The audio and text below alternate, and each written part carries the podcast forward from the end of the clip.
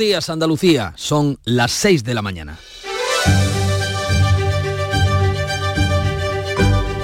La mañana de Andalucía en Canal Sur Radio con Manuel Pérez Alcázar.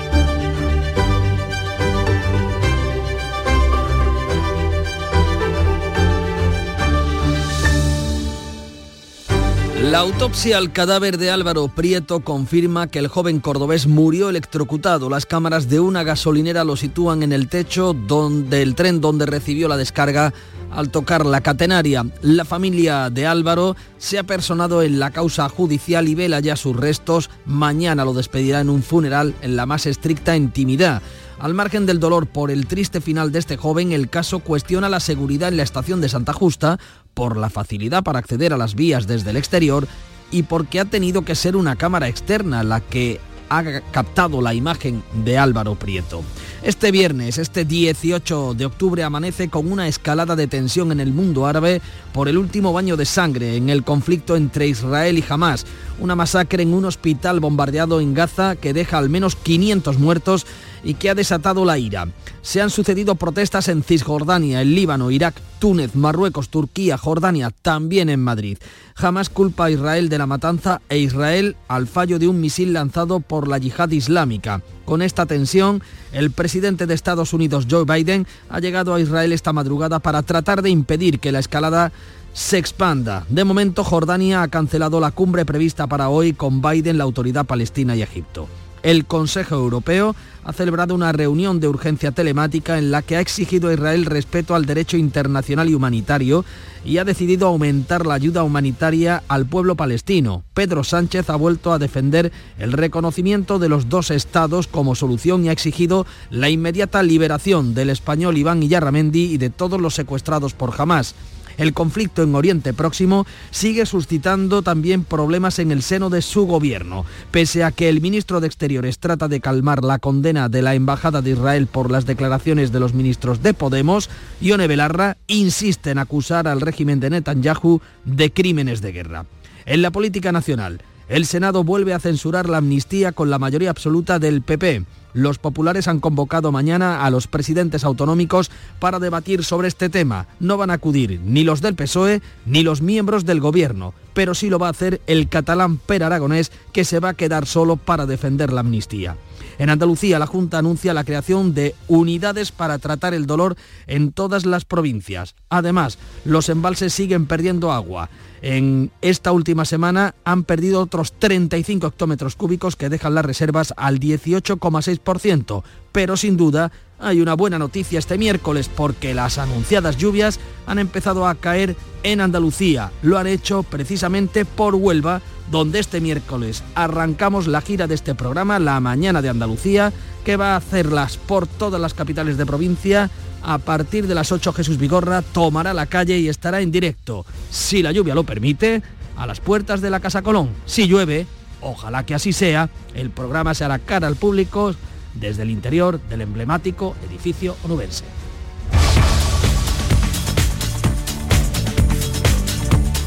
A las 6 y 3 minutos de la mañana completamos esta apertura del informativo La Mañana de Andalucía, conociendo que nos va a deparar este miércoles el tiempo. Beatriz Galeano, buenos días. Buenos días, el día viene nublado con posibles lluvias débiles más probables en las sierras béticas, despejado en el litoral mediterráneo, soplan vientos de poniente con rachas fuertes y ocasionalmente muy fuertes en el campo de Níjar al sur de Almería. Bajan las temperaturas, salvo en el tercio occidental, donde no van a cambiar. Las máximas oscilarán entre los 28 grados de Almería y los 24 de Jaén. Y estos son los asuntos que destacan en esta jornada de miércoles. La autopsia al cadáver de Álvaro Prieto confirma que murió electrocutado. Las cámaras de una gasolinera lo sitúan en el techo del tren donde recibió la descarga al tocar la catenaria. El caso abre dudas sobre la seguridad en Santa Justa. Los padres se han personado en la causa judicial para conocer los detalles de la investigación y han agradecido en un comunicado la labor de la policía, la unidad militar de emergencia y las instituciones. El informe forense que ya se ha remitido al juzgado confirma que el joven sufrió una descarga eléctrica de 3.500 voltios. El delegado del gobierno, Pedro Fernández, avanzaba en estos micrófonos que las cámaras de una gasolinera lo grabaron subido en el techo del tren. finalmente se comprueba esa situación ¿no? en la que él accede, accede al tren, accede a la parte alta del tren y a partir de ahí pues se produce lamentablemente lo que sospechamos, ¿no? Como digo, a de autopsia, que haya podido pasar que es la electrocución. La familia vela desde la pasada tarde sus restos en la más estricta intimidad. Mañana tendrá lugar el funeral también en una ceremonia privada. El caso pone de manifiesto algunos fallos de seguridad en la estación de Santa Justa por la facilidad para acceder a las vías desde el exterior y que haya sido una cámara externa la que haya tenido que captar las imágenes del cuerpo de Álvaro. Aumenta la tensión en todo el mundo árabe tras el bombardeo de un hospital en Gaza que deja cientos de muertos. Joe Biden llega a Israel para tratar de frenar la escalada pero Jordania ha cancelado la cumbre que iba a reunirlo hoy con la autoridad palestina y Egipto. La indignación por la masacre de al menos 500 personas en un hospital bombardeado en Gaza se extiende por los países árabes. Esta noche ha habido protestas en Cisjordania, Líbano, Irak, Túnez, Marruecos, Turquía o Jordania, también en Madrid. Las milicias libanesas de Hezbollah llaman este miércoles a un día de ira sin precedentes.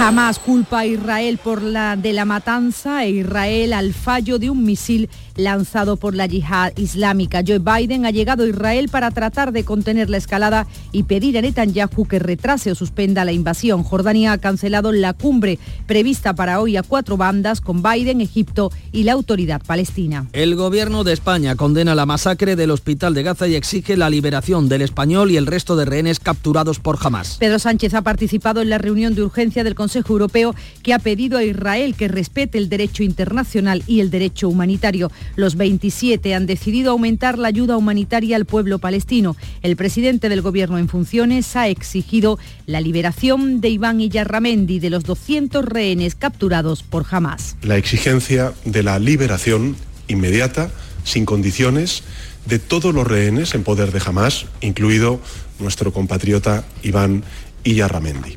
El ministro de Exteriores se ha apresurado a zanjar el choque diplomático con la embajada israelí, desautorizando las críticas de los ministros de Podemos que mantienen su condena a Israel y reivindican sus declaraciones como parte del gobierno. El Ministerio del Interior ordena medidas complementarias de seguridad en toda España tras los ataques terroristas en Bélgica y en Francia. Las medidas complementarias de seguridad estarían dentro del nivel 4 sin llegar a elevar la alerta antiterrorista a 5, riesgo muy alto que implica la movilización del ejército. El temor a ataques terroristas cunde por toda Europa después del atentado de un yihadista en Bélgica o de que en Francia se haya cerrado dos veces el Palacio de Versalles. El ministro del Interior francés ha llegado a acusar al futbolista Karim Benzema de tener estrechas relaciones con la organización terrorista a los hermanos musulmanes. Llegan las primeras y anheladas lluvias del otoño Andalucía. La borrasca Babet ha provocado algunas incidencias en las provincias de Sevilla, Cádiz, Córdoba y Huelva. Mañana llegará una segunda borrasca. Hasta 150 incidencias ha atendido este martes el 112 por lluvia y también por viento. Sevilla, con casi un centenar, es la provincia que más ha registrado debido a fuertes rachas de vientos y anegaciones. En la provincia de Cádiz cayeron hasta 45 litros por metro cuadrado en una hora agua casi a mitad de la pierna. Nos dio tiempo de poner las tablas en los negocios, sino es que nos, nos inundamos. Todos los años nos pasa lo mismo. Nosotros lo que hemos hecho es subir todo en taburetes, encima de cajas grandes y escaleras y tal. Hoy volverá a activarse aviso en principio de nivel amarillo por precipitaciones y viento. Mañana jueves llegará otra borrasca que dejará precipitaciones generalizadas. Entre tanto, los embalses andaluces pierden otros 35 hectómetros cúbicos de agua en una semana y se quedan al 18,6% de su capacidad.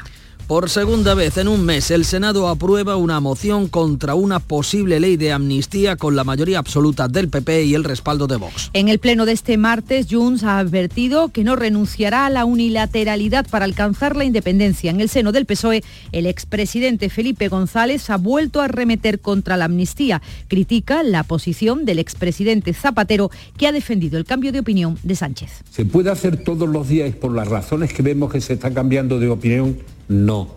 Yo hago la broma, es decir, oiga, rectificar es de sabio y de necio tener que hacerlo todos los días, a diario, ¿no? El jueves el Partido Popular ha convocado también en el Senado a todos los presidentes autonómicos. El Gobierno, los presidentes socialistas y el Endacari han anunciado que no acudirán. Quien sí lo hará es el presidente catalán, Per Aragonés, que se queda solo para defender la amnistía y la autodeterminación ante los presidentes del Partido Popular. Todas las provincias andaluzas van a contar con una unidad para el tratamiento del dolor y una cartera completa de servicios. El nuevo plan de atención a las personas con dolor se aprobará en el primer semestre de 2024. Pretende dar una respuesta global a las personas con dolor para mejorar la calidad y rapidez asistencial y la atención primaria, además de prestar una especial atención al dolor infantil. El Consejo de Gobierno ha abordado también el plan de, de alta frecuentación en urgencias ante la llegada de los virus respiratorios del invierno. La Junta ha adelantado la edad del cribado para prevenir el cáncer de mama a las mujeres de entre 47 y 49 años. Y en deportes, el Betis amplía contrato a Rodri Sánchez hasta 2008, 2028.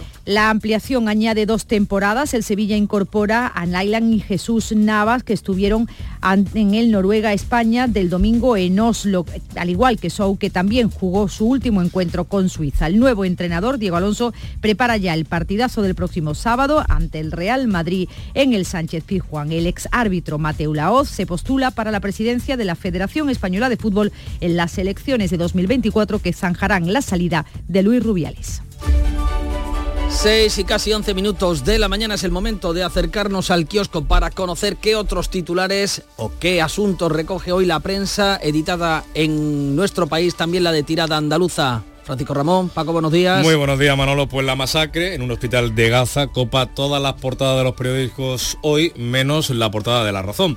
Vamos con la de ABC. Matanza por el bombardeo de un hospital en Gaza. Cientos de pacientes, visitantes y refugiados mueren en el sanatorio de Al-Ali en un ataque que jamás atribuye a Israel y Tel Aviv a la yihad islámica.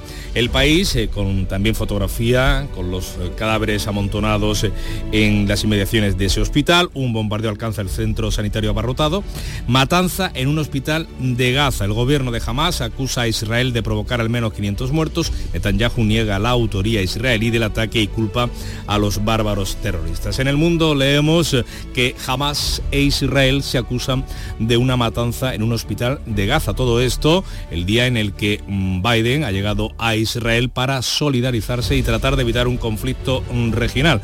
Jordania y la autoridad palestina, como hemos contado, han cancelado ese encuentro que tenía previsto con el presidente de Estados Unidos. En la vanguardia leemos que un bombardeo causa centenares de muertos en un hospital de Gaza, que las autoridades palestinas de la franja eh, acusan del ataque al ejército israelí, que a su vez lo atribuye a un misil de la yihad islámica. Y como te decía, la razón es el único que no lleva ese asunto de apertura en su portada, eh, lo resuelve con Biden viaja a Israel para disuadir a Irán y apoyar al gobierno de Netanyahu.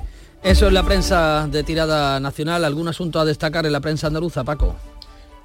En la prensa en la prensa andaluza descarta, hoy se habla de, bueno, de las consecuencias de la autopsia del joven cordobés desaparecido, de Álvaro Prieto, que como hemos contado también mañana será enterrado en la capital cordobesa. Estamos esta mañana en Córdoba, en Huelva, lo haremos a partir de las 8 de la mañana en directo, Vigorra gana la calle, lo hará el programa desde la puerta de la Casa Colón, así que a partir de las seis y media conoceremos algunos detalles de la prensa editada en la provincia de Huelva Ahora vamos a conocer lo que reflejan hoy los periódicos eh, que se pueden eh, comprar fuera de nuestras fronteras. Beatriz Almeda, buenos días. Muy buenos días. El conflicto Oriente Próximo imagino que manda. Eh, abre, mm, bueno, la prensa de medio mundo. Leo en el diario Al-Quds de Palestina, nueva masacre en Gaza, 500 mártires tras un bombardeo israelí al hospital Bautista. El diario israelí Yedioth Aronoth de Tel Aviv abre con la versión del ejército hebreo. No atacamos el hospital en Gaza. Fue un lanzamiento fallido por parte de la yihad islámica. Las condenas llegan de medio mundo, también de Marruecos, Le Matan de Casablanca. Marruecos condena enérgicamente el bombardeo por parte de las fuerzas israelíes del hospital de Gaza. Y leo en el New York Times, cientos de muertos en explosión en el hospital de Gaza, dicen los palestinos, funcionarios israelíes y eh, de Gaza se culpan mutuamente por la explosión. En Le Soir, periódico belga, El ISIS se atribuye la responsabilidad del ataque en Bruselas el lunes. La organización terrorista Estado Islámico reivindica el atentado que le costó la vida a dos turistas suecos. Y recoge también la prensa que Putin está en China. León el Pravda ruso. El presidente voló a Pekín para conversar con los líderes asiáticos y el presidente Xi. Y en el Financial Times de Londres, Xi da la bienvenida a Putin en Pekín. A las 7 menos 20 vemos más periódicos. A las 7 menos 20 vuelve Beatriz Almeda y a las 6 y cuarto quien está en el estudio 1, Valentín García de Canal Sur Radio es eh, quien comanda las mañanas desde bien temprano, Charo Padilla, la directora de ese club de los primeros. Buenos días, Charo. Buenos días. ¿El líder se ha ido entonces otra vez? El líder lo tenemos abriendo la calle, hoy en Huelva. Ya. Mira que le dije que me llevara, ¿eh? Pues ¿sabe lo que vamos a conseguir? Si allá donde va Vigorra llueve, que es el caso, lo vamos a sacar en rogativa por todas las provincias. En Andas lo vamos a llevar. Hoy es miércoles y los miércoles el programa está lleno de, bueno, lleno está siempre de transportistas, pero lo dedicamos a los transportistas, por eso lo, le, llamamos eh, primeros por lo negro. Por lo negro es la frase que yo siempre digo, siempre por lo negro para que no se salga de la carretera. Especialmente hemos hablado con José Mari, que es transportista, paquetería, eso no le van a faltar trabajo nunca porque ahora todo lo pedimos por internet, pero él está opositando a Guardia Civil. Así que las poquitas horas que le quedan, que, son muy pocas, las dedica a prepararse en la posición Guardia Civil, que es bastante complicada, que son un montón de temarios y que, bueno, en fin, pues sí que compaginar las dos tareas sí, sí, sí, suyo, ¿eh? quien algo quiere algo le cuesta y nunca fue fácil este tipo de cosas. Y hoy le hemos preguntado a los oyentes que recuerden música de cualquier etapa de su vida no sé, el día que te declaraste, en, los guateques, las pandillas del verano. Eh, ¿Tú eras mucho de peco? No, me cogió muy pequeño, los escuché, ¿eh? pero me cogió muy pequeño. no, ¿Yo creía que tú eras de la edad de Peco? No, ¿no? No, Charo, no. Soy un poquito posterior. No es de Peco, no es de Peco. No, soy de Peco. Yo, ¿Y Lorenzo Santa María? No. Tampoco. No, más reciente. Pues yo lo recuerdo. No sé por qué, porque tú y yo tenemos la misma Pero porque tú tienes una gran cultura musical. Lorenzo Santa María. Tienes una gran memoria musical. Lorenzo Santa María, cuidado la memoria musical que tengo yo. Yo soy más de los 80. Tú tienes no solo memoria musical, tienes gran bagaje y familia musical. A mí me gusta Queen y Ava, pero Lorenzo tan Santa María yo lo veía hasta guapo. De, verdad que es que lo gusto cuando eres joven es una cosa que es que yo no me lo explico. Gracias, Charo. El sentido de mi vida. los pecos. Ahora, de mayor se han puesto feos, ¿eh? Si es que Víctor Manuel de la Portilla sí era de los pecos. Cuando la cabeza me estañaba con palabras enredadas y quería volver a nacer. Los pecos no son los pecos, pero suenan tan bien, incluso mejor. Manuel Carrasco y Morad, la propuesta musical de Canal Fiesta Radio, hasta por la mañana.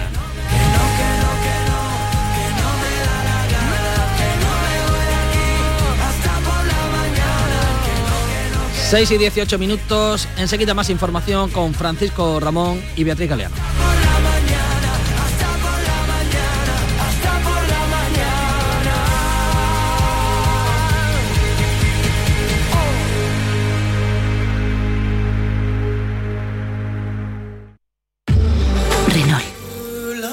Hablemos de coches, hablemos de tecnología, hablemos del placer de conducir, hablemos de Renault. Descubre toda la gama Renault y aprovecha nuestros días únicos del 18 al 24 de octubre para llevarte tu nuevo Renault con las mejores condiciones. Más información en Renault.es. Descúbrelo en la red Renault de Andalucía. Rapimueble, los ofertazos del líder. Dormitorio de matrimonio solo 349 euros. Composición juvenil ahora 389 euros. Aprovecha hasta el 31 de octubre y paga en 12 meses sin intereses. Rapimueble, el líder en precios, calidad y garantía. Más de 200 tiendas en toda España y en rapimueble.com. En Canal Sur Radio, la mañana de Andalucía con Jesús Bigorra. Noticias. Son las 6 y 19 minutos. Les contamos que la autopsia practicada al cadáver de Álvaro Prieto confirma que murió electrocutado. Así consta en ese informe con el que el examen del forense adelantó el resultado, un resultado que ha sido remitido al juzgado de instrucción número 11 de Sevilla que lleva esta causa. La rapidez con la que se están practicando las diligencias permite a la familia organizar así su funeral que tendrá un carácter íntimo y privado. Así lo pide. Cuéntanos, Asunción Escalera. La necropsia ha confirmado el informe forense preliminar. El joven sufrió una descarga eléctrica de 3.500 voltios al encaramarse al techo de un tren que estaba en talleres, algo que además se ha podido comprobar con las imágenes captadas por las cámaras de una gasolinera cercana.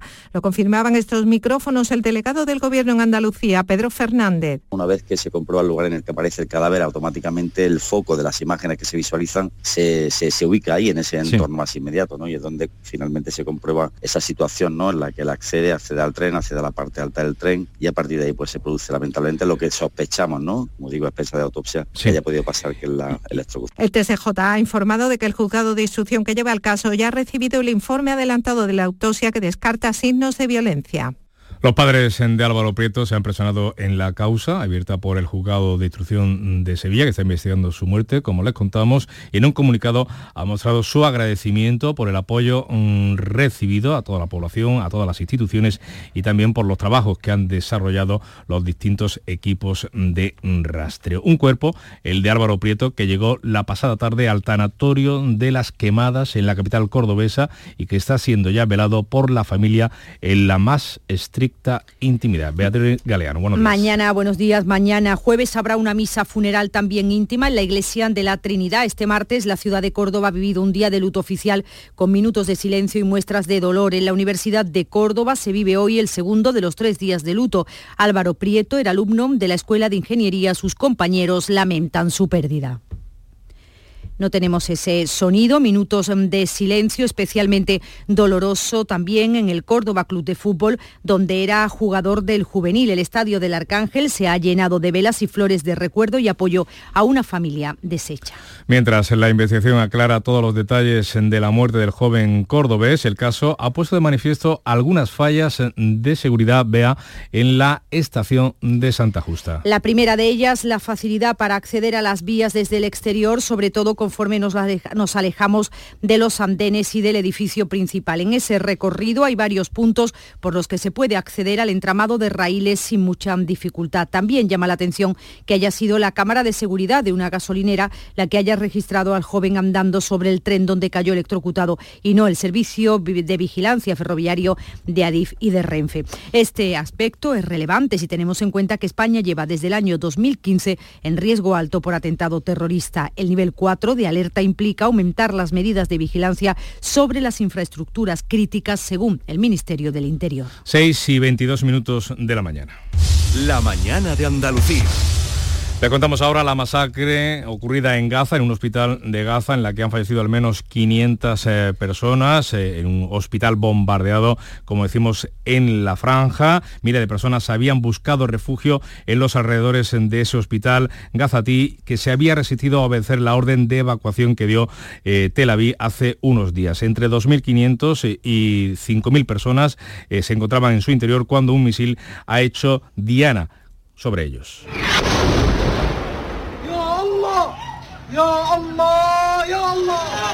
Hay al menos 500 muertos, como decimos, y cientos de heridos, en decenas de cuerpos sepultados. Estas son las protestas de indignación que ha provocado esta masacre, mientras Jamás culpa a Israel de la matanza e Israel al fallo de un misil lanzado por la yihad islámica. Con este baño de sangre en Gaza y este ambiente de fondo, Joe Biden ha llegado a Israel esta pasada madrugada para dar su respaldo a Benjamín Netanyahu, a Israel, también para pedirle contención y que retrase o suspenda la invasión. Jordania ha cancelado la cumbre prevista hoy a cuatro bandas, con Biden, con el presidente de Estados Unidos, el rey de Jordania, el presidente egipcio y la autoridad nacional Palestina. Este último, su presidente, Mahmoud Abbas, ha tachado la matanza del hospital de horrible crimen de guerra de Israel y hacía estas declaraciones. En el siglo XXI no aceptaremos el desplazamiento de los palestinos una vez más. Nuestro pueblo permanecerá firme en su patria y no nos iremos, no nos iremos y no nos iremos. El gobierno español ha condenado la masacre y ha hecho un llamamiento a respetar el derecho internacional humanitario. En unas horas se espera que el Consejo General de Naciones Unidas se reúna para abordar la situación. A todo esto, Israel debe respetar el derecho internacional y el derecho humanitario. Es lo que le ha pedido el Consejo Europeo que se ha reunido de urgencia para analizar la crisis en Oriente Próximo. Los 27 han decidido aumentar la ayuda humanitaria a Palestina. El presidente del gobierno en funciones, Pedro Sánchez, ha defendido la solución de dos estados en la zona. Jorge Dayas. La Unión Europea considera que la prioridad absoluta a corto plazo es proteger a los civiles. Por ello va a incrementar la ayuda a Palestina triplicándola. España de hecho sumará 4 millones de euros adicionales. Pero el conflicto afecta a la seguridad europea y mundial, por lo que cualquier solución pasa por la coexistencia de dos estados, la única vía para dejar atrás siete décadas de sufrimiento. Así lo afirmó el presidente Sánchez en Moncloa al término de la reunión extraordinaria de líderes europeos. Y esa paz justa y duradera pasa forzosamente, indefectiblemente, por la solución de los dos estados, Israel y Palestina, que puedan coexistir en paz y en seguridad. El Consejo también concluye que Israel debe garantizar en todo momento el acceso a la ayuda humanitaria a Gaza y la protección de la población civil. Pues el presidente del gobierno ha confirmado que entre los rehenes de Hamas hay un español. Se trata del vasco Iván Iyarramendi, desaparecido desde el primer momento junto a la hispano-israelí, a la sevillana Maya Villalobo, la joven, recuerden, asesinada en ese ataque. Y el ministro de Asuntos Exteriores español ha tratado de zanjar el choque diplomático con la embajada israelí, desautorizando las críticas de los ministros de Podemos que mantienen su condena a Israel. José Manuel Álvarez ha trasladado a la embajadora su disgusto por el comunicado en el que acusaba a ciertos elementos del gobierno de alinearse con el terrorismo de Hamas. Álvarez trata de atajar el asunto desautorizando la posición de los ministros de Podemos y Sumar en la política internacional. En lo que toca a la política exterior es muy evidente que solamente hay dos voces autorizadas, la del presidente del gobierno, por supuesto, y la del ministro de Asuntos Exteriores. La ministra Ione Belarra, sin embargo, insiste en sus críticas a Israel. Al Partido Socialista le ha costado mucho entender que este es un gobierno de coalición, pero nosotras también hablamos en nombre del Gobierno de España y el Gobierno de España, al menos una parte, piensa lo que yo estoy diciendo. Por contra, la vicepresidenta Yolanda Díaz ha evitado ahondar en las discrepancias. La posición del Gobierno de España se refleja en la respuesta que ayer hemos dado como Gobierno de España. Y el Partido Popular pide el cese de los ministros a los que responsabiliza de causar un conflicto diplomático. Alberto Núñez Feijó critica el comunicado de la Embajada de Israel, pero pide a Pedro Sánchez que ponga orden en su gobierno. El comunicado de la embajada podía ser un poco más atinado, pero el lío que tiene el gobierno y la ruptura en política internacional del gobierno ya es un clásico. Al margen de la polémica política, en Europa cunde el temor a ataques terroristas eh, como el de Bruselas después de el, atentado, ese atentado yihadista o de que en Francia se hayan cerrado dos veces eh, el Palacio de Versalles. En nuestro país, el Ministerio del Interior ha ordenado medidas complementarias de seguridad en todo el país para evitar esos ataques. Ya estamos en nivel 4 de alerta terrorista. 6 y 27 minutos. La mañana de Andalucía. Hoy, en el espacio Por tu Salud, trataremos el Día Mundial de la Menopausia, una oportunidad para desmitificar muchos de los prejuicios asociados con esta etapa de la vida. Buscaremos educar y proporcionar información actualizada tanto a mujeres como a la sociedad en general para que todos comprendamos mejor lo que implica la menopausia. La tarde de Canal Sur Radio con Mariló Maldonado. De lunes a viernes desde las 4 de la tarde. Canal Sur Radio, la radio de Andalucía.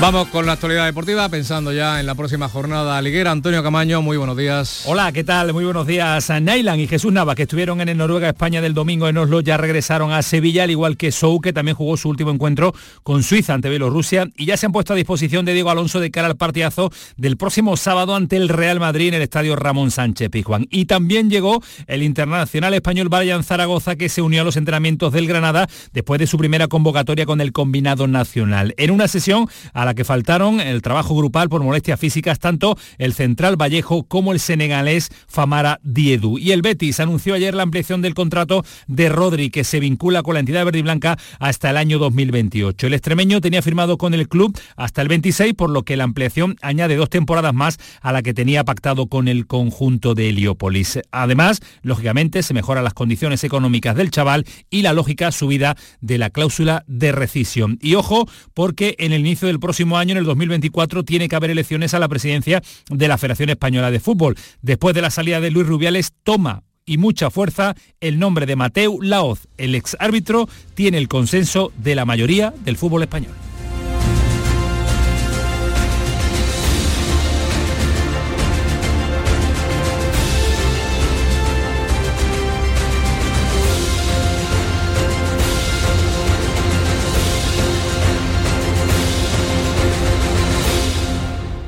Canal Sur Radio, la radio de Andalucía.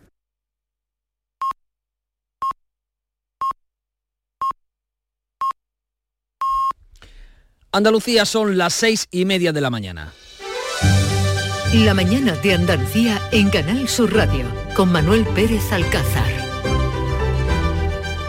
Y en este punto es el momento de repasar en titulares los asuntos más destacados de esta jornada. Lo hacemos con Beatriz Galeano. Los padres de Álvaro Prieto se personan en la causa por la muerte de su hijo. La autopsia confirma que el joven cordobés falleció electrocutado. La familia pide intimidad para velarlo y agradece el apoyo recibido. El funeral será mañana jueves en Córdoba. Israel y Hamas se acusan de la masacre en un hospital en Gaza con cientos de muertos. Hamas dice que ha sido un ataque israelí y Tel Aviv responde que ha sido un misil fallido de la yihad islámica. La matanza enciende las protestas en los países árabes. Jordania y la autoridad palestina cancelan el encuentro que tenían previsto hoy con Biden, que ya está en Israel. Europa exige a Israel que respete el derecho internacional en su respuesta a Hamas. Los 27 aprueban aumentar la ayuda humanitaria palestina. Pedro Sánchez defiende una solución con dos estados. El presidente del gobierno en funciones confirma que hay un español entre los rehenes de Hamas. Europa exige a Israel que respete el derecho internacional en su respuesta a Hamas. Además, todas las provincias andaluzas van a contar con una unidad del dolor a partir del año que viene. La Consejería de Salud prepara un nuevo plan andaluz de atención a las personas con dolor que se aprobará en la primera mitad de 2024. Cada provincia dispondrá al menos de un hospital con una unidad de dolor y una cartera de servicios completa. La borrasca Babet deja las primeras lluvias del otoño en Andalucía. La Agencia Estatal de Meteorología avisa de que hoy seguirá lloviendo, pero no será hasta mañana jueves, cuando una nueva borrasca procedente del Atlántico deje lluvias generalizadas y abundantes en toda la comunidad. Y en cuanto al tiempo, vea. El día viene nublado con posibles lluvias débiles más probables en las sierras béticas, despejado en el litoral mediterráneo. Vientos de poniente con rachas fuertes o muy fuertes en el campo de Níjar al sur de Almería. Temperaturas en descenso, salvo en el tercio occidental. Las máximas oscilarán entre los 28 grados de Almería y los 24 de Jaén. Es 18 de octubre. Es fiesta local en Jaén porque hoy la iglesia conmemora el día de San Lucas, evangelista, autor del tercer evangelio y de los hechos de los apóstoles, en el que se narran los orígenes de la vida de la iglesia hasta la primera prisión de San Pablo en Roma. Su símbolo, como saben, es un toro o un novillo. Así que felicidades a los Lucas y enhorabuena a los jiendenses que disfruten de su feria.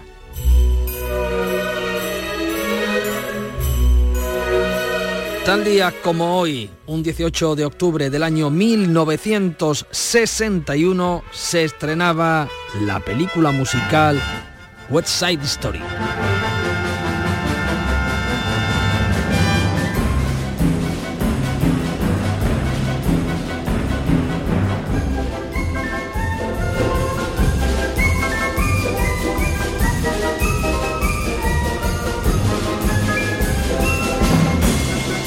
Historia de amor y de bandas callejeras que ha dado tanto de sí, ¿eh, Paco? Musicales, remake. Eso es un éxito que nunca acaba.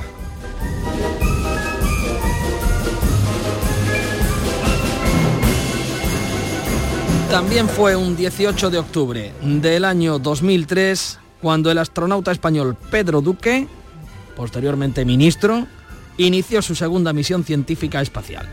No, no, realmente lo de salida de espacio pues una parte de la, de la actividad. Yo ahora pues estoy a punto de, de o sea, nuestra empresa está a punto de tener el primer satélite español de observación de la Tierra. Eh, seguramente saldrá este verano. También eso es interesante y también eso es importante. Le fue mejor a Pedro Duque como astronauta que como ministro. Suele pasar, cuando uno tiene una carrera bien formada, la- dar el paso a la política, pues no es... Se complica, se le complica a uno la vida. sino que se lo pregunten a los periodistas. Les vamos a proponer esta cita teniendo en cuenta la situación que estamos viviendo en Oriente Próximo. La paz más desventajosa es mejor que la guerra más justa. Suscribe Erasmo de Rotterdam. 6 y 35 de la mañana, regresamos al kiosco para traer los titulares más jugosos de la prensa. Empezamos por la editada en Andalucía y hoy vamos a hacer un guiño con Huelva porque, como les venimos contando, a partir de las 8 de la mañana, la mañana de Andalucía se hará en directo desde la capital onubense, arrancando así la gira que va a llevar a Vigorra por las calles de todas las capitales de provincia de Andalucía. Bueno, Cuéntanos, vamos, Paco. nos vamos a quedar, Manolo, con, no con una foto de la capital eunubense, sino con una vista general de Zalamea La Real, que aparecía ayer por la tarde cubierta por nubes de lluvia, al igual que buena parte de la provincia onubense, lluvia que vuelve para quedarse, es el titular elegido por el Huelva Información. El jueves se van a activar mañana nuevos avisos naranja y amarillos por viento y tormentas tras las precipitaciones de las últimas horas. El titular de apertura es eh, para una intervención eh, arqueológica, una recreación virtual va a recuperar el viejo pabellón ferial de la cinta. Los trabajos en las obras de la Merced se centran en los restos del siglo XIX. La estructura hallada será protegida y cubierta para la remodelación de esa plaza, esta sí, en la capital En el Día de Córdoba y en el Córdoba, pues eh, las eh, fotografías de portada son para ilustrar el dolor y el respeto a la despedida de Álvaro Prieto, así titula el diario Córdoba, mientras que el día señala que Córdoba se llena de silencio para despedir a Álvaro Prieto. Instituciones y estudiantes y su equipo muestran eh, su pesar con distintas concentraciones. Ya en el diario de Cádiz leemos que la Unión Europea se prepara en rota para una respuesta rápida en caso de guerra. La Bahía Gaditana es protagonista de la primera maniobra con fuego real de la Unión Europea. En el ideal de Granada, a vueltas eh, con. San Lucas, que es patrón también de los médicos, eh, el Lucas de la promoción maldita, fotografía de portada de las novatadas, ahora controladas eh, a los eh, nuevos alumnos eh, de medicina. Y titular para las infraestructuras en el ideal granadino, la variante de Loja se tramitó de espaldas al corredor mediterráneo durante 12 años. Nunca se adaptó el nuevo ramal al eje ferroviario europeo en el que se incluyó Granada, en el año 2011. Y seguimos hablando de infraestructuras también en otra provincia oriental de Andalucía, en Almería. La voz de Almería dice, en cuanto al AVE, solo se ha gastado este año un 19% de lo previsto. Adif Alta Velocidad reconoce que para este año contaba con un presupuesto de 480 millones de euros, pero solo se ha gastado ese 19%. Es una respuesta parlamentaria del Gobierno al Partido Popular en el que las inversiones que ha realizado hasta el mes de junio. En Europa Sur, fotografía de portada, sigue la llegada de migrantes, rescatados otros 10 magrebíes que se suman al centenar de la semana pasada. Y destaca este diario en el campo de Gibraltar que Inditex usará fueles bajos en carbono con Maers en el estrecho, metanol y, biodels- y biodiesel perdón, de segunda generación para rebajar las emisiones en un 80%. Es el programa eh, Eco Delivery de la multinacional española. En el diario de Sevilla destacan el fallecimiento del actor Jesús Guzmán, el actor español de más edad en activo, más de 150 películas y como saben el cartero de Crónicas de un pueblo. Y también cuenta que la Junta adjudica, la Junta de Andalucía ha adjudicado por 460 millones de euros su contrato de luz a Iberdrola para los próximos mm, dos años. Cerramos con el ideal de Jaén, con el Málaga hoy. En el Málaga hoy leemos que han sido detenidos siete menores por acosar en redes a un compañero. Llegaron a crear un grupo de chat en el que incluyeron a la víctima para mofarse de ella, amenazarla y humillarla. Y en el ideal de Jaén, mientras llegan de Feria de San Lucas, eh, que supera ya el Ecuador, hoy además fiesta en la capital jirense, leemos que los olivareros empiezan a recibir más de 200 millones de euros de ayudas de la PAC. Así vienen los periódicos eh, que se editan en Andalucía y en el resto de España. Conozcamos algunos asuntos de los eh, periódicos de la prensa que se puede comprar hoy fuera de nuestras fronteras. Manda el asunto del conflicto en Oriente Próximo. Beatriz Almeda, hola de nuevo. Hola de nuevo. Leo en el Washington Post el ataque a un hospital de Gaza provoca indignación y temor a un conflicto más amplio mientras Biden se dirige a Israel. El presidente no visitará hoy Jordania. La cumbre cuatripartita ha sido anulada. El periódico Al-Quds de Palestina, la situación es catastrófica, impactante y aterradora. Está claro que los aviones israelíes apuntaron a los patios del hospital donde se cobijaban cientos de refugiados y desplazados. El diario israelí Jared da su versión. La yihad islámica atacó el hospital de Gaza y el Israel Hayom, también de Tel Aviv, abre con declaraciones de Netanyahu que culpa a la yihad. Quien asesinó brutalmente a nuestros hijos también asesina a los suyos.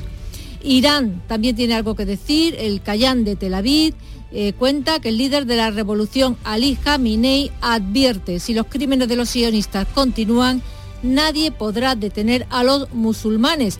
Y el libanés Al-Diyar también con una advertencia. Con esta escalada el precio del barril de petróleo puede alcanzar los 150 dólares y el precio del gas aumentar entre un 40% y un 50%. Hay otros asuntos. En Pekín están reunidos 23 jefes de Estado y de Gobierno, entre ellos el ruso Vladimir Putin, el argentino Alberto Fernández y el chileno Gabriel Boric. El diario La Tercera de Chile titula Boric sostiene bilateral con Xi Jinping. Valoramos mucho el espíritu de colaboración y crecimiento compartido, dice el chileno.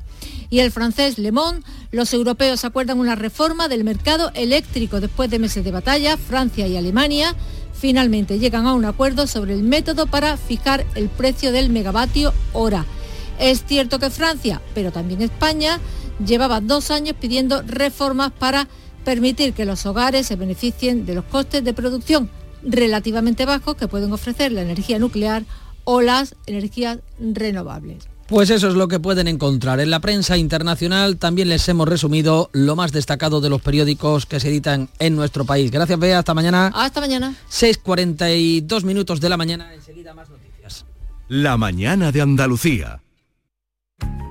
Salta al futuro con la Universidad Internacional de Andalucía.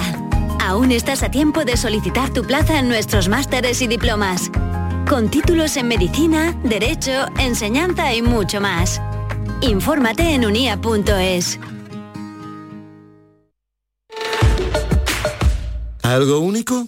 Los días únicos Dacia. Ofertas especiales únicas con condiciones únicas solo del 18 al 24 de octubre para estrenar ya tu Dacia. Reserva tu cita en dacia.es.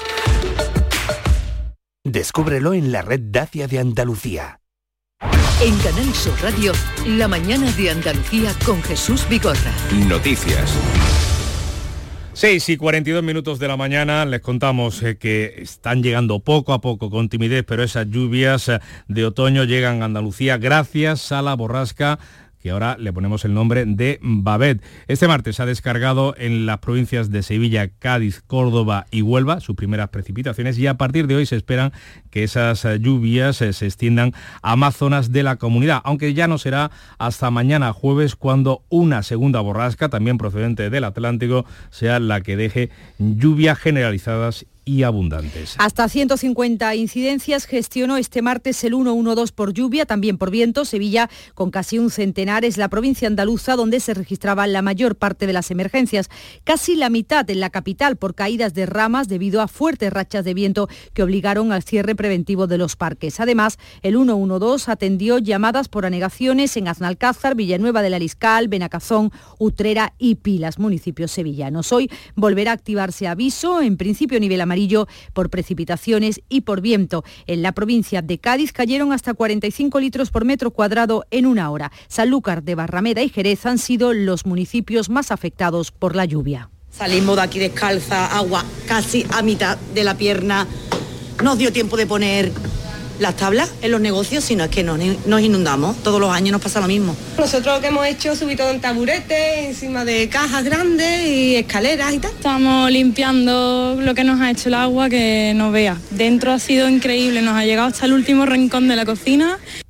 En Huelva las primeras lluvias del otoño caían de manera intensa en la costa, la comarca del condado y en la capital. También llovió en Córdoba. La Agencia Estatal de Meteorología avisa de que esta mañana probablemente se mantengan las lluvias mientras se espera la llegada de otra borrasca atlántica para mañana jueves que sí dejará abundantes precipitaciones prácticamente generalizadas. Pues un mal tiempo, un mal tiempo que esperemos que continúe y que ha provocado que la mayoría de los barcos pesqueros del Golfo de Cádiz se hayan quedado amarrados. Solo se han atrevido a salir los dedicados a la chirla porque faenan muy cerca de la costa. El fuerte viento hace muy peligrosa esa pesca en toda la, la costa de Huelva, también en Cádiz, como explica el presidente de la Federación de Cofradías de Pescadores de Andalucía, Manuel Fernández.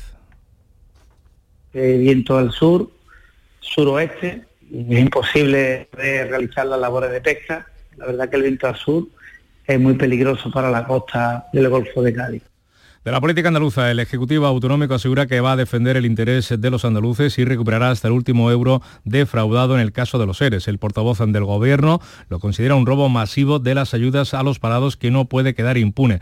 Ramón Fernández Pacheco ha remetido así contra el informe que estaría preparando el Tribunal Constitucional de mayoría progresista para anular la sentencia del Supremo. Está por ver con qué cara se nos explica, se intenta trasladar a la opinión pública que esa sentencia pueda ser anulada que la malversación de dinero público de hasta 680 millones de euros no tiene castigo, queda impune, que desviar dinero público de forma recurrente y para beneficiar a determinados socialistas no es un delito. Está por ver cuál va a ser el relato. Sobre la tramitación del indulto de los condenados por el caso de los seres, el fiscal general del Estado, Álvaro García Ortiz, ha aclarado que el Ministerio Público todavía no se ha aclarado, no tiene claro quién va a presentar eh, el informe sobre ese indulto, si lo va a hacer eh, la Fiscalía Anticorrupción o lo hará finalmente la Fiscalía del Supremo. Todavía no hemos emitido el informe y todavía eh, tenemos que resolver una cuestión competencial acerca de si es la Fiscalía del Tribunal Supremo o es la Fiscalía eh, Anticorrupción, que están los delegados en Sevilla, quien deben emitir el informe. En otra macrocausa, la de los cursos de formación que afecta a los anteriores gobiernos socialistas de la Junta, el juez José Ignacio Vilaplana ha ordenado la apertura de juicio oral contra los exconsejeros de empleo Antonio Fernández en prisión por los ERE y Manuel Recio por la concesión irregular de 33 millones de euros en ayudas a, eh, a la formación de los extrabajadores de Delphi. Esos 33 millones fueron otorgados arbitrariamente, según el magistrado, al entramado de empresas de otro exconsejero de la Junta, Ángel Ojeda, fallecido en diciembre de 2021.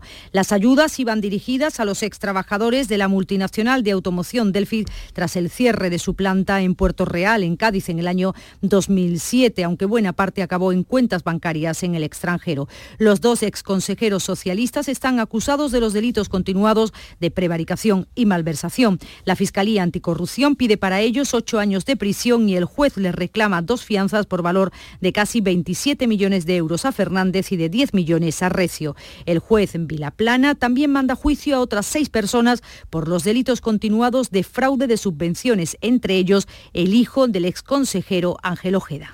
Pues de la política nacional se sigue hablando de la amnistía. Por segunda vez en un mes el Partido Popular ha hecho valer su mayoría en el Senado para aprobar con el respaldo de Vox una moción contra esa posible ley de amnistía a los independentistas catalanes. En el pleno de este martes, Junts ha advertido que no renunciará a la unilateralidad para alcanzar la independencia. El jueves el Partido Popular ha convocado también en el Senado la Comisión de Comunidades Autónomas a las que están invitados todos los presidentes. El Gobierno, los presidentes socialistas y el Endacari han anunciado ya que no van a acudir. Quien sí lo hará es el presidente catalán, Pere Aragonés, que se queda solo para defender la amnistía y la autodeterminación ante los presidentes del Partido Popular. La portavoz del Gobierno catalán, Patricia Playa, ha asegurado que no van a dejar pasar esta oportunidad para defender sus ideas. No vamos a dejar en manos del Partido Popular y de sus presidentes autonómicos un debate sobre la amnistía cuando ellos han sido precisamente, han sido, son y sin duda van a ser uno de los principales promotores de la represión política contra el independentismo. Aragonés será el primero en tomar la palabra, seguido del presidente gallego Alfonso Rueda y el andaluz Juanma Moreno. Aquí en Andalucía, todas las provincias andaluzas van a contar a partir del año que viene con al menos una unidad del dolor o con un hospital que tenga cada uno una unidad del dolor y una cartera de servicios eh, completa. Ese nuevo plan de atención a las personas eh, con dolor se aprobará en el primer semestre del año que viene. Lo que pretende es dar una respuesta global a las personas eh, con dolor para mejorar la calidad y rapidez asistencial y la atención primaria. Además va a prestar una especial atención al dolor infantil con una participación activa de los pacientes. El infantil y con una participación, como decías, una especial atención al dolor infantil con una participación activa de los pacientes. El Consejo de Gobierno ha abordado también el plan de alta frecuentación de urgencias que estará en funcionamiento hasta marzo para dar respuesta al aumento de las enfermedades respiratorias durante el invierno, especialmente de gripe y de COVID. Pues esta semana, que se celebra el Día contra el Cáncer de Mama, el Gobierno andaluz ha adelantado la edad del cribado a las mujeres de entre 47 y 49 años. Ahora son las 7 menos 10 de la mañana.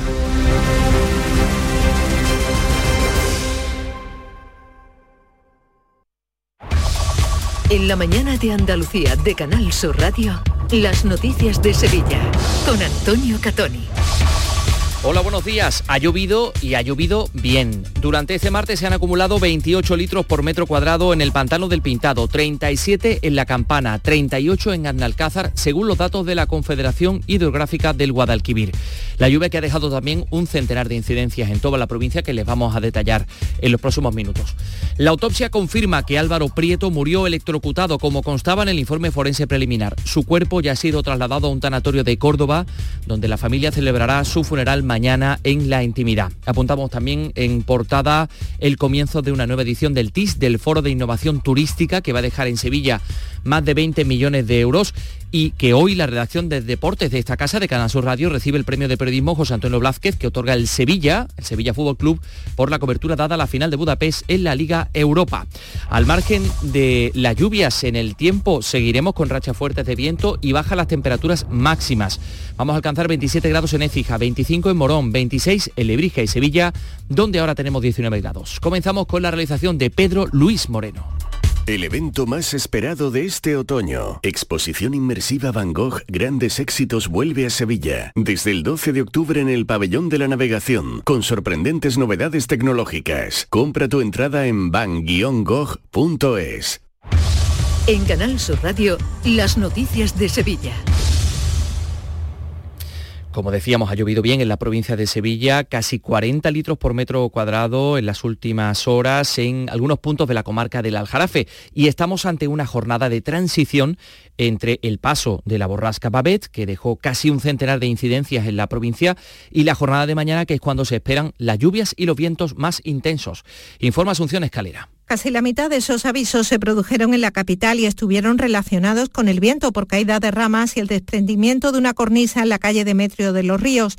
Se cerraron por prevención los parques de la ciudad y de varios municipios de la provincia y la piscina cubierta de Itasa. Dos árboles interrumpieron la circulación en Carmona al caer sobre la A4, al igual que ocurrió en Alcalá del Río y la Algaba. Las lluvias han sido muy regulares, aunque el 112 atendió llamadas por anegaciones en Annalcázar, Villanueva del Ariscal, Nacional, Benacazón, Utrera y Pilas. Mañana volverán a activarse avisos, en principio de nivel amarillo, por precipitaciones y viento en la totalidad de la provincia. 6 y 52 minutos. El juzgado de instrucción número 11 de Sevilla ya ha recibido el resultado adelantado de la autopsia practicada al cadáver de Álvaro Prieto.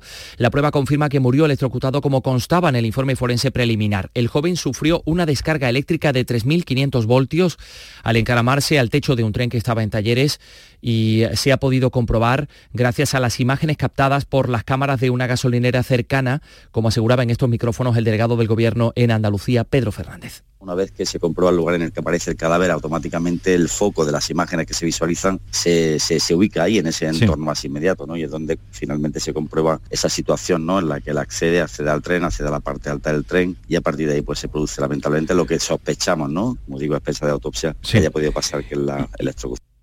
El cuerpo de Prieto, de Álvaro Prieto, llegaba la pasada tarde al tanatorio de Córdoba, está siendo velado por la familia en la más estricta intimidad. Mañana se va a celebrar la misa funeral, también íntima, en la iglesia de la Trinidad de la capital cordobesa. Los padres de Álvaro se han personado en la causa abierta por el juzgado de instrucción de Sevilla que investiga su muerte. En un comunicado han mostrado su agradecimiento a todas las instituciones, autoridades y personas que han colaborado en la búsqueda de su hijo y piden intimidad para velarlo. La personación de los padres del joven cordobés en la causa judicial solo pretende en principio conocer los hechos y las diligencias que se vayan produciendo, según informa ABC de Sevilla. Mientras la investigación aclara todos los detalles de la muerte del joven cordobés, el caso ha puesto de manifiesto algunas fallas eh, en eh, la seguridad en la estación de Santa Justa, entre ellos eh, la facilidad para acceder a las vías desde el exterior. También llama la atención que haya sido la cámara de seguridad de una gasolinera la que haya registrado al joven andando sobre el tren donde caía electrocutado y no el servicio de vigilancia ferroviario de Adif y Renfe. Son las 6 y 54. Las noticias de Sevilla. Canal Sur Radio. El presidente de la Junta, Juanma Moreno, reúne esta mañana, eh, se reúne con el alcalde de Sevilla, José Luis Sanz, en el ayuntamiento. Un encuentro con un marcado carácter institucional previsto para las 10 de la mañana. A este respecto, el portavoz municipal del PSOE, Antonio Muñoz, espera, ha dicho que Sanz aproveche la cita para reivindicar la ley de capitalidad para Sevilla.